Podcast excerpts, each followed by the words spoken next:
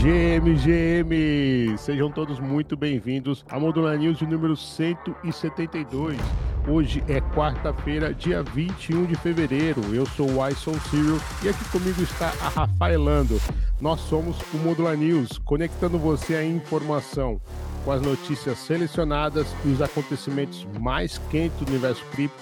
Aqui você não perde tempo, está sempre um passo à frente do mercado e estamos de volta mais um dia trazendo para você as novidades das últimas 24 horas. E eu quero perguntar para minha amiga Rafa como estão os números do mercado. Fala comigo, Rafa. GM, GM, pessoal, o Bitcoin está operando em baixa nessa quarta-feira, seguindo os índices futuros de Nova York que caem antes da divulgação da ata do Federal Reserve.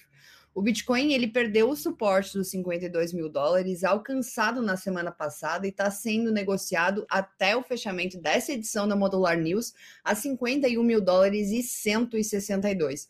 Por volta das 7h50 da manhã, a gente teve uma queda de 1,60% nas últimas 24 horas. Apesar disso, os analistas estão muito otimistas com o preço da moeda digital, assim estou eu, destacando o volume recorde dos ETFs de Bitcoin nos Estados Unidos. O halving, uma atualização prevista para abril, que tá, vai reduzir pela metade a emissão das novas unidades de Bitcoin, também é visto como um catalisador de alta. O Ethereum, que a gente falou ontem, que atingiu os 3 mil dólares, é o segundo maior criptoativo do mercado, está operando com uma leve queda de 0,10% é, nessa manhã. E ontem, eu, que a gente ultrapassou os 3 mil dólares pela primeira vez desde abril de 2022, mas apesar da queda de hoje, há expectativas de que a valorização do Ether continue. Maravilha, bullish demais aí essa notícia, pessoal. O, aliás, o meme, até o meme, né? O Ethereum lá na Lua não tá nem aí, tá bem tranquilão, tomando uma cerveja nos 3K. E como diz o, o Guelph, 4K é logo ali. Rafa, deixa eu puxar a primeira notícia aqui. Michael Saylor não está vendendo e dispara. Bitcoin é a estratégia de saída. O Michael Saylor, cofundador da MicroStrategy, destaca que o recente aprovação de ETFs de Bitcoin abriu caminho para fundos institucionais, sinalizando uma mudança significativa nos investimentos de capital. Saylor enfatiza que o Bitcoin é a estratégia de saída, considerando-o como um ativo forte e superior a outras classes de ativos. Ele ressaltou também que a MicroStrategy, uma detentora proeminente de Bitcoin, que acumulou ao longo de três anos mais de 190 mil Bitcoins e hoje estão avaliados em cerca de 10 bilhões de dólares, vai continuar a investir em Bitcoin, mesmo se tiver com perda. Para a Sailor, não há motivos para vender o vencedor para comprar os perdedores, indicando a sua convicção na trajetória de valorização contínua do Bitcoin. Rafa, o tempo mostrou que o Sailor estava certo, hein? O Sailor é o cara mais bullish do mercado, né? Se ele não tá vendendo, eu também não vou vender, uai. O Banco Central de Hong Kong emite orientação para empresas ligadas a criptoativos. As instituições autorizadas, elas devem realizar uma avaliação abrangente de riscos e implementar políticas adequadas para gerenciar os riscos identificados. A autoridade monetária de Hong Kong exige que os ativos digitais dos clientes sejam mantidos em contas segregadas dos ativos próprios da empresa em caso de insolvência. As diretrizes visam fortalecer o setor de custódia de ativos digitais e garantir a segurança dos clientes, incluindo a prevenção.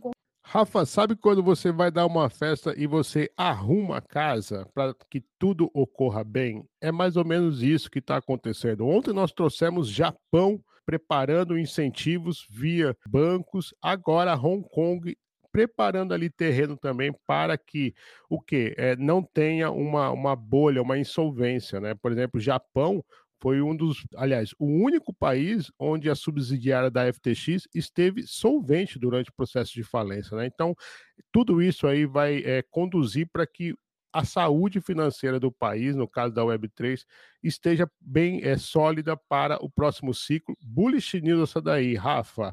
Agora, essa daqui nem por isso. Grupo de ransomware Lockbit é desmembrado após receber 120 milhões de dólares em Bitcoin. Os Estados Unidos baniram endereços de criptomoedas associados ao grupo de ransomware Lockbit do sistema financeiro após uma operação internacional que obteve controle sobre o site da organização.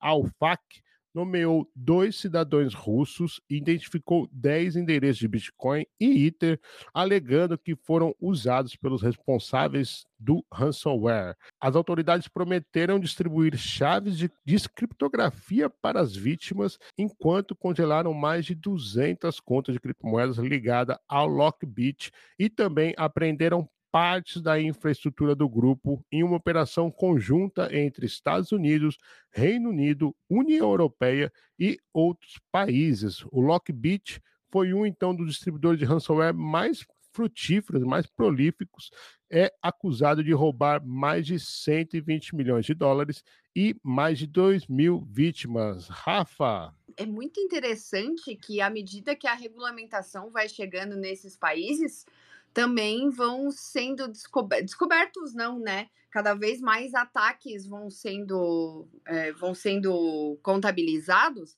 e eu acho, tá, que tem dedo do Estado nisso aí, viu?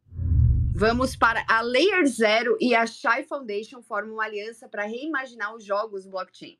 A Layer Zero e a Shy Foundation formaram essa aliança e essa colaboração fundamentada em inovação cross-chain promete inaugurar uma nova era de experiências de jogos inclusivos e amigáveis ao usuário.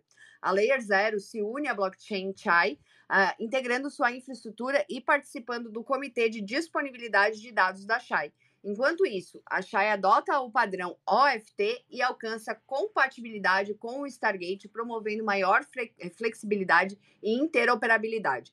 Além disso, as duas empresas colaboram em soluções de mensagens cross-chain, buscando unificar a liquidez da Arbitrum One, com a velocidade e os custos de execução da blockchain Chai visando oferecer aos usuários uma experiência de jogo descentralizada sem precedentes. Essa integração mostra para a gente essa nova era em jogos blockchain e que precisa estabelecer novos padrões de tecnologia, interoperabilidade e experiência do usuário. Você também está bullish com os games nessa, nesse ciclo, Lai?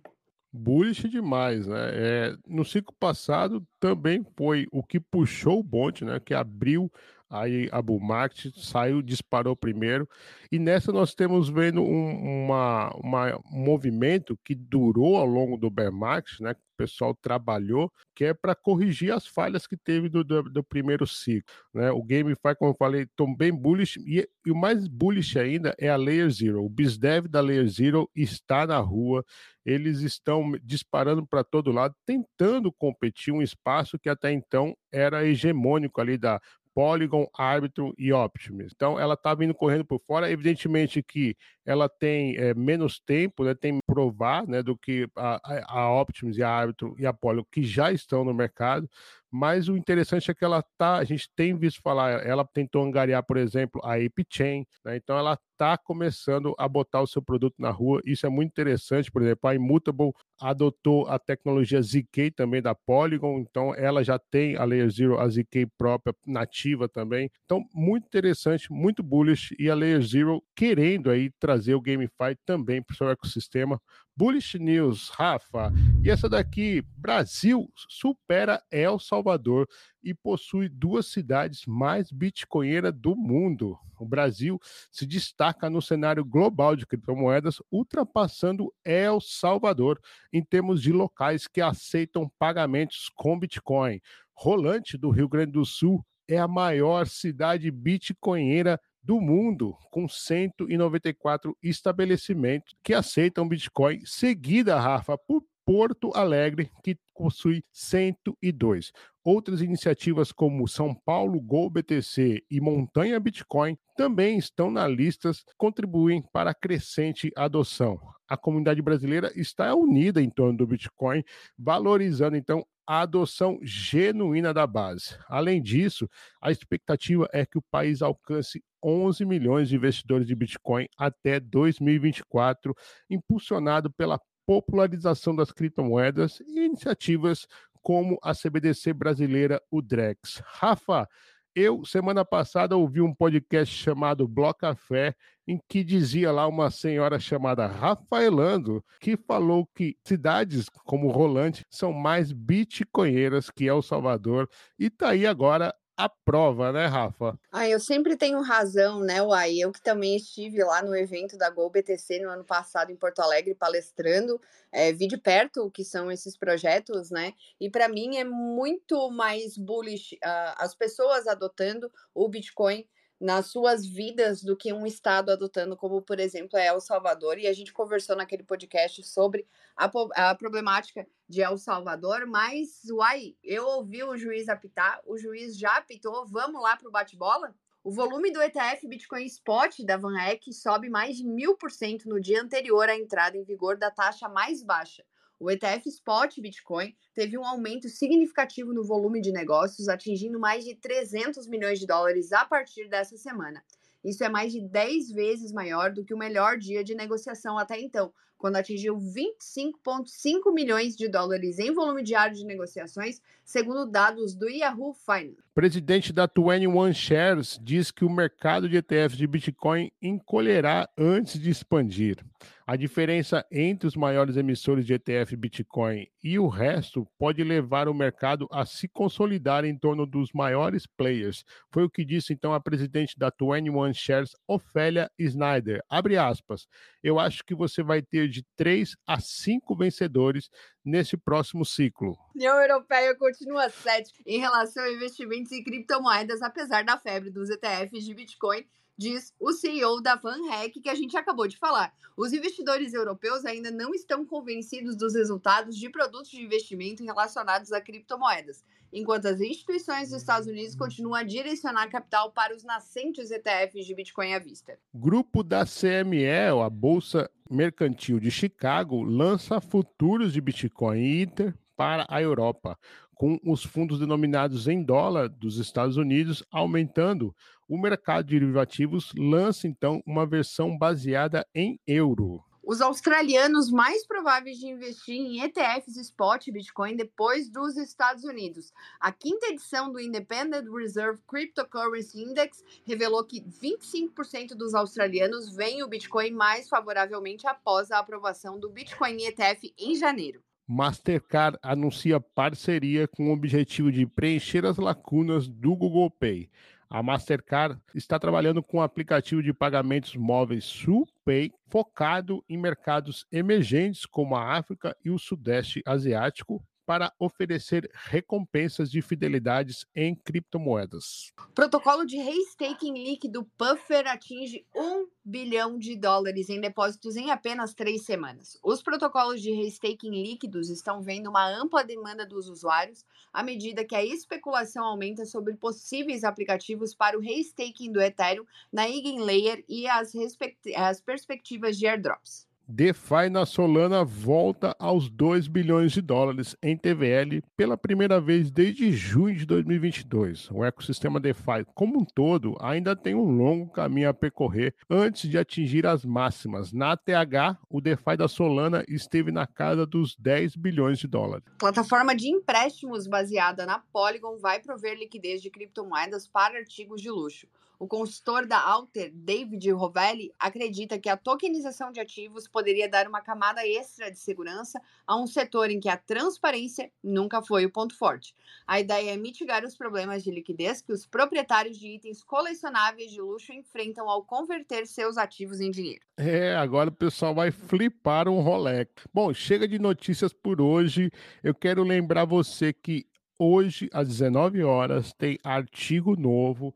Vem aí a segunda parte do guia de 10 protocolos para interagir no Cosmos.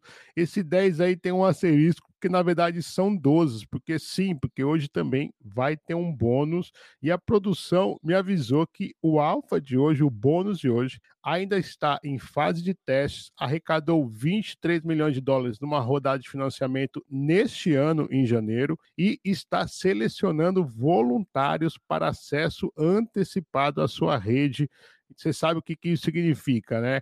Que a Modular Cripto entrega muito conteúdo e informação para você de graça. Acesse agora newsletter.modularcrypto.xyz e cadastre o seu e-mail para receber em primeira mão esse e todos os outros artigos que a Modular produz. Lembrando que o Modular News também tem uma newsletter semanal todo domingo, Rafa. Continuando com os recadinhos, Uai, amanhã às 19 horas, aqui tem Spaces na Modular Cripto para falar do DeFi na Cosmos. O Guelph, o Curi e você, Uai, vão receber o Cripto Ruim e o Daniel Duarte ambos portugueses, e estão envolvidos com a validação no ecossistema.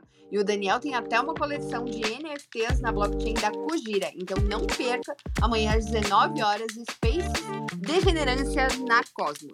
E lembrando que o Modular News amanhã altera sua programação para a gente sintonizar o almoço de Gen ao meio-dia. Zero X Guelph, Curi, Thiago, Pelicano, enfim, a nata dos Degen, almoçando todo mundo junto ali, trazendo vários alfas e também muita diversão. Então fica aqui o convite. Amanhã, meio-dia, estaremos lá no Zero X Guelph para acompanhar o almoço Degen. Modular News vai se despedindo de você que está ouvindo a gente na sua plataforma de podcast, mas eu e a Rafa vamos agora para a resenha para quem está aqui embaixo aqui no Spaces ouvindo ao vivo e a gente vai falar também alguns alfas. Que acompanha a Modular Cripto em nossas redes ou então acesse modularcrypto.xyz. Eu e a Rafa ficamos por aqui e voltamos sexta-feira aí na sua plataforma de podcast. Até sexta-feira, pessoal. Vou tomar um banho de sal grosso agora.